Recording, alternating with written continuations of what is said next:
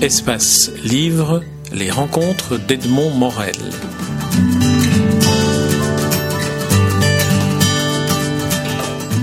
Adama Adepojou, euh, on vous connaît sous ce très très beau pseudonyme que vous avez trouvé qui est Taxi Compteur. Comment l'avez-vous trouvé?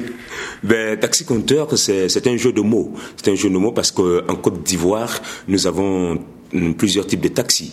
Il y a le taxi brousse euh, qui va de village en village. Et il y a le taxi communal euh, donc qu'on appelle Woro Woro. Et il y a le taxi avec 12 places euh, qui s'appelle Baka. Et il y a le taxi compteur. C O M P T E U R. Et donc, quand vous voulez un taxi, il faut préciser qu'il s'agit d'un taxi bus, un woro woro ou un baka ou un taxi compteur. Et donc, là-bas, l'appellation taxi compteur est fréquente. Et moi, je me suis dit ceci, le taxi est un véhicule qui permet de se déplacer d'un point X à un point Y. Et le compte aussi permet de voyager. Et donc, tous ceux qui viennent à mes spectacles euh, sont invités au voyage. Mais pour la petite histoire, c'est que euh, c'est pas venu aussi comme ça, c'est pas une création ex nihilo. C'est que au départ, j'avais un projet le projet de, débarquer dans des cours de récréation avec un, vieux véhicule et je descends, je commence à raconter le temps de la récréation et après je prends la voiture, je suis parti. Et j'ai un ami qui m'a dit ah ça c'est un taxi compteur hein, qui va venir qui raconte et on avait un problème à cette époque, c'est que je n'avais pas le permis et il n'y avait pas d'argent pour acheter la voiture. et, suivant les, conseils de mon père, ce n'est pas parce qu'on n'a pas d'argent qu'on doit être idiot. Voilà. Et il y a ce qu'on peut faire avec euh, euh sans, sans la matière, euh, je vais dire euh, euh, trébuchante, l'argent, mais avec la matière grise, il y a ce qu'on peut faire. Donc, je pensais à un taxi imaginaire qui prendrait beaucoup plus de monde, dans le taxi compte. voilà. Votre père était un sage. Ben, écoutez, je, je, je crois que euh, c'était c'était un exemple pour moi. Euh, après tout ce qu'il me disait, les temps où j'ai eu que j'ai eu la chance de, de, partager le temps avec lui parce que je j'ai pas totalement grandi avec lui, mais les moments où j'étais là, je profitais à fond et je vois que tout ce qu'il disait, au fur et à mesure qu'on avance, que j'avance, je vois que non, c'était pas un vieux complètement barré à l'ouest qui parlait, qui voulait jouer l'intéressant, mais il parlait euh, à partir de ce qu'il avait observé, comme il le disait lui-même. L'observateur comprend vite et mieux les choses. Ah oui, il était euh, riche de beaucoup de, formules comme celle-là. J'ai le sentiment qu'il a joué peut-être un, grand rôle dans, votre vocation de conteur ou dans votre ouverture sur le monde. Euh, je pense euh, qu'il a joué un grand rôle dans, l'ouverture au, monde. je ne suis pas issu d'une famille de conteurs, ni de griots, non, pas du tout. Mon père était couturier. Voilà, il était couturier, tailleur, couturier. D'ailleurs, il m'a appris à, faire la couture. Voilà. Et, mais il avait une chose, c'est que c'était un, autodidacte formidable. Euh, il n'est pas allé, n'a pas fait l'école euh, madrasa, mais il savait lire le Coran, l'arabe, et l'anglais, il disait, parlait le français, voyez? Et il était moisine, c'est-à-dire faisant l'appel à la prière, à la mosquée. Donc bien introduit parmi les dignitaires musulmans de notre ville, de notre quartier à, à Bobo, en Côte d'Ivoire. Mais il a dit ceci, me mettant à l'école, il fallait que j'aille à la mission catholique. Parce qu'il trouvait qu'à la mission catholique, on enseignait bien. Et donc, il voulait me donner une chance. Et il disait toujours, va apprendre ce que moi, je n'ai pas eu la chance d'apprendre. Voilà. Donc, voilà, donc c'est, cette ouverture, vous voyez. Et c'est pour ça que les débats du genre le nord musulman, le sud chrétien en Côte d'Ivoire, euh, ça c'est des fabrications, des clichés. Bon, excusez-moi, de la presse occidentale. Ça, nous, on n'est pas dans ça.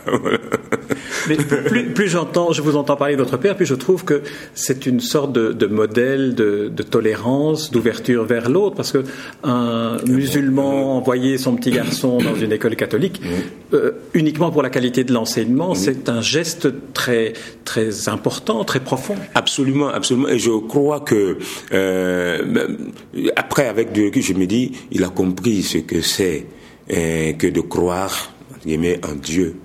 C'est croire en l'humain, croire en ce qui est bien, et euh, œuvrer pour ce qui, ce qui est bien, qui fait avancer l'humanité et mettre l'humain au centre.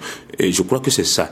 En mettant l'humain au centre, on ne voit plus les barrières tracé par euh, les religions, que ce soit catholiques, musulmanes ou quoi, quand on met l'humain au centre. Et je crois que c'est ce que c'est ce qu'il a compris. Et c'est une euh, c'est une véritable leçon. Je dirais pas tolérance parce que souvent tolérance employée, le mot tolérance employé dans certains contextes me gêne un peu. Tolérance veut dire que pour moi j'ai la vérité et que je dois tolérer l'autre. Oh non, personne ne détient la vérité, mais je crois que c'est plutôt l'ouverture, compréhension, l'humain au centre. C'est une excellente définition des limites aussi de, de la tolérance par rapport à, à l'ouverture. Alors j'aimerais qu'on revienne au, au conte. Est-ce que euh, on, maintenant on sait cette histoire merveilleuse de taxi de taxi compteur où vous n'aviez pas votre permis de conduire. Est-ce que vous pouvez nous raconter comment, à un moment donné, vous vous êtes rendu compte que vous étiez un conteur ou que vous aviez envie d'en faire votre votre mode d'expression? Très bien. Euh, il faut dire d'abord comprendre que déjà à l'école primaire, en classe de C et 2, j'ai fait mon, euh, mon premier contact avec la scène. La scène, et j'aimais dire les poèmes. J'aimais vraiment dire les poèmes, au point où les, les, les, instituts venaient me chercher dans la classe pour aller dire des poèmes dans les classes supérieures en disant, voyez, le poème il est vivant, Voyez comment il raconte, comment il dit les poèmes. Et on me connaissait à l'école déjà pour celui qui dit les poèmes. Et, et j'aimais dire les poèmes, j'aimais écrire aussi, partager, dire, ça, j'aimais. Et je continue avec euh, le, le, théâtre. Je n'ai jamais pensé un seul instant que je ferais du conte mon métier. Même le conte, j'écoutais, mais c'était d'une oreille distraite parce que bon, euh, on a développé un rapport de, un, un complexe véritable complexe d'infériorité, un, complexe, euh, comment je vais dire, de, mépris par rapport euh, à ces valeurs, à, ces, à, ces, à, ce, à ce tas traditionnel. Mais ça, ça s'explique aussi, je ne vais pas entrer dans le... Mais ça s'explique, voilà, ça s'explique. il fallait, fallait vider l'enveloppe, mettre sa propre lettre à l'intérieur. Euh, et donc, c'est à l'université. Je continue avec le théâtre, je continue à faire mes poèmes, tout ça. Et c'est à l'université que je découvre toute la richesse contenue dans le conte, dans, le cadre d'un cours qui s'appelle la littérature orale africaine. Et c'est là où j'ai commencé à jeter un autre regard, comprendre que c'est très riche. Et comme le disait le professeur Zadi Zaourou, le conte est l'ancêtre de toutes les autres formes d'art. Le conte est la cuvette qui renferme toutes les autres formes d'art. Et le conte est l'art de sublimation d'un peuple. Alors, euh, on va, on va embrayer sur un, autre, une autre approche du conte dans laquelle euh, vous vous êtes employé. Euh, je pense au récit que vous avez collecté à propos du problème de l'eau, dont on sait que c'est un problème crucial dans l'Afrique subsaharienne, entre autres. Alors, comment vous est venue l'idée de travailler ces récits-là et qu'en avez-vous fait? Bien, l'idée est partie d'un simple constat euh, je n'étais pas parti sur la base de euh, il faut qu'il y ait de l'eau pour tout le monde. C'était pas ça au départ. Parce qu'en Côte d'Ivoire, euh, je me disais, on est un pays euh, quand même, on, on nous appelait d'abord pays sous-développé, ensuite en voie de développement. Et quand je compare avec euh, euh, les pays de la sous-région, il faut dire que en Côte d'Ivoire, on est quand même logé à un certain niveau de confort. Je me rappelle l'époque où le, le, comment on va dire, la classe moyenne était, était vraiment considérable. Vous voyez, moi par exemple, en tant qu'étudiant, en, son temps, je faisais une activité extra-universitaire et Oufou Boigny disait il fallait encourager les étudiants qui faisaient une activité extra-universitaire. Donc j'avais la gratuité de la chambre d'étudiants, j'avais les tickets de resto gratuits et il y avait des, des bus spéciaux qui nous transportaient à la répétition. Vous voyez donc, et quand on, quand on faisait des sorties dans les pays environnants, on disait, quand on disait les étudiants ivoiriens sont là, les prix étaient multipliés par deux, par trois, mais nous on trouvait que ce n'était pas cher. C'est pour vous dire. Donc pour moi, en Côte d'Ivoire, le problème d'eau, la distribution de l'eau potable ne se posait pas. Mais ce qui m'avait interpellé, c'est le traitement fait de la lagune ébriée, le fleuve majestueux qui se trouve à Abidjan. On appelle Abidjan même la perle de lagune. Moi, quand j'étais enfant, j'ai vu, c'était très beau. Mais la perle de lagune est devenue la perle des odeurs au fur et à mesure qu'on avançait. Et on voit les ordures, les gens, les populations qui vont faire n'importe quoi dans, dans, ce, dans cette eau-là. Mais je vous assure, ça fait mal au cœur. Et je me rappelle que quand on était enfant, on nous racontait des histoires sur Mami Wata la sirène, la déesse des eaux. On disait que la lagune, c'était son royaume. Et quand tu rencontres Mami Wata, tous tes problèmes trouvent une solution. C'est une sorte d'effet. Mais il faut pas l'énerver, Mami Wata. faut pas lui faire peur, faut pas l'énerver en jetant des ordures dans l'eau. Il faut respecter le point d'eau. Et voyons, fantasme, il fallait respecter. Donc, il y avait un rapport de respect par rapport à ça. Mais après, j'ai vu tout se dégrader. Et moi, en tant que conteur, je me suis dit, peut-être qu'on ne raconte plus on ne raconte plus le chemin de la communication était brisé, on ne raconte plus, on a laissé tomber tous ces récits-là. Et donc, euh, du coup, on a développé un, rapport de, comment on de mépris, de dégradation par rapport au, fleuve. Et c'est comme ça l'idée est venue de dire, il faut collecter des histoires autour du thème de l'eau, parce que pour nous, l'eau, c'est sacré. Vous voyez, par exemple, quand deux Africains, deux Ivoiriens, sont, euh, comme on appelle, euh, en, discorde mm. et qu'on les réunit pour parler, pour sceller la réconciliation, pour dire que la réconciliation est scellée et que personne ne doit faire un autre coup, un mauvais coup à l'autre, on verse l'eau. Une fois l'eau est versée, l'eau, source de vie, il ne faut pas blaguer avec. Et ça, l'Africain croit en, cela. Et voyez, et, on verse l'eau. Et même quand on a commencé une cérémonie, on a, il y a ce qu'on appelle la libation on verse l'eau pour confier la cérémonie et la fête aux man tutélaires, aux ancêtres, et c'est l'eau qu'on verse. C'est très très fort.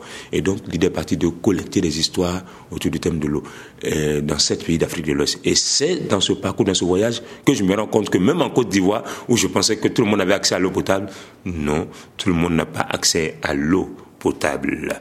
Et puisqu'on travaillait sur le thème de l'eau, l'eau va dans, je dis, coule, coule, coule, on ne sait pas où elle s'arrête.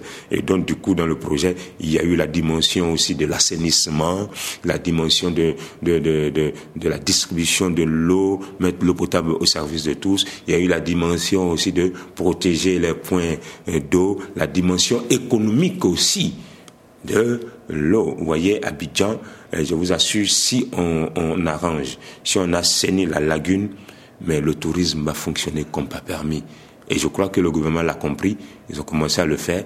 Et nous avons produit un film documentaire de 52 minutes qui s'appelle H2O, Parole d'eau, qui est diffusé sur les chaînes nationales constituant le bouquet Canal France International. Et nous avons aussi monté un spectacle avec un musicien qui s'appelle Compteur d'eau, le jeu de mots, C-O-N-T-E-U-R, et non l'autre compteur, compteur d'eau. Il y a la version A2 et la version solo que je vais présenter même euh, ici. Et aussi deux clips de six minutes où j'ai demandé à des artistes, chanteurs, euh, peintres, euh, écrivains, musiciens, conteurs, de parler leur parole d'eau. Et chacun est venu donner sa parole de toutes les nationalités. Et il y a une chose aussi, c'est que ce travail a fait que pour la première fois, l'État ivoirien a associé la dimension culturelle des compteurs à la formulation de la politique nationale de l'eau en Côte d'Ivoire. Et ma compagnie et moi-même, on était présents là. Vous voyez, et voilà ce que ça, ça, a vraiment porté. Et bon, voilà. Mais est-ce que euh, dans, dans, le prolongement de ce que vous dites, on pourrait considérer que ce qu'apporte le conte à la compréhension de problèmes écologiques, économiques, sociaux comme ceux-là est une force symbolique extraordinaire qui plonge ses racines dans une mémoire collective de, de l'humanité? Oui, moi, je, absolument. Je, je, tout à l'heure, je disais, on n'est pas directeur de conscience, mais on titille. On titille. On titille. Je cite encore le professeur Zadi Zaourou parce que c'est lui qui m'a fait découvrir tout, tout, tout, tout, cela. Et ironie du sort, professeur de littérature orale qui parlait défenseur du conte, de la poésie orale, il est décédé le 20 mars, journée mondiale du conte. ouais. Comme un symbole. Ah comme un symbole, journée mondiale du conte. Et, il, disait ceci, euh, la première question que pour lui, l'être commun s'est posé, c'est qui suis-je? Et ensuite, d'où je viens. Et le, le, le, comment appelle, euh, la première réponse, ou bien la première manière de répondre, c'était de créer un mythe, de créer une histoire pour dire voici. Donc le conte est fondamental et c'est le fondement.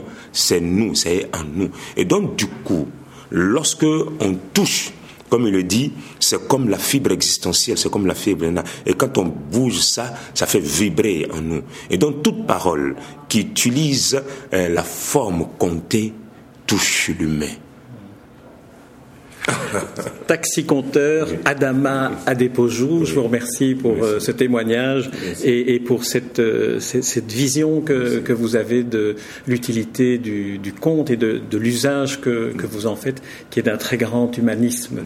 Merci. Taxi-compteur et aussi merci pour ce beau, beau nom Taxi-compteur. merci beaucoup.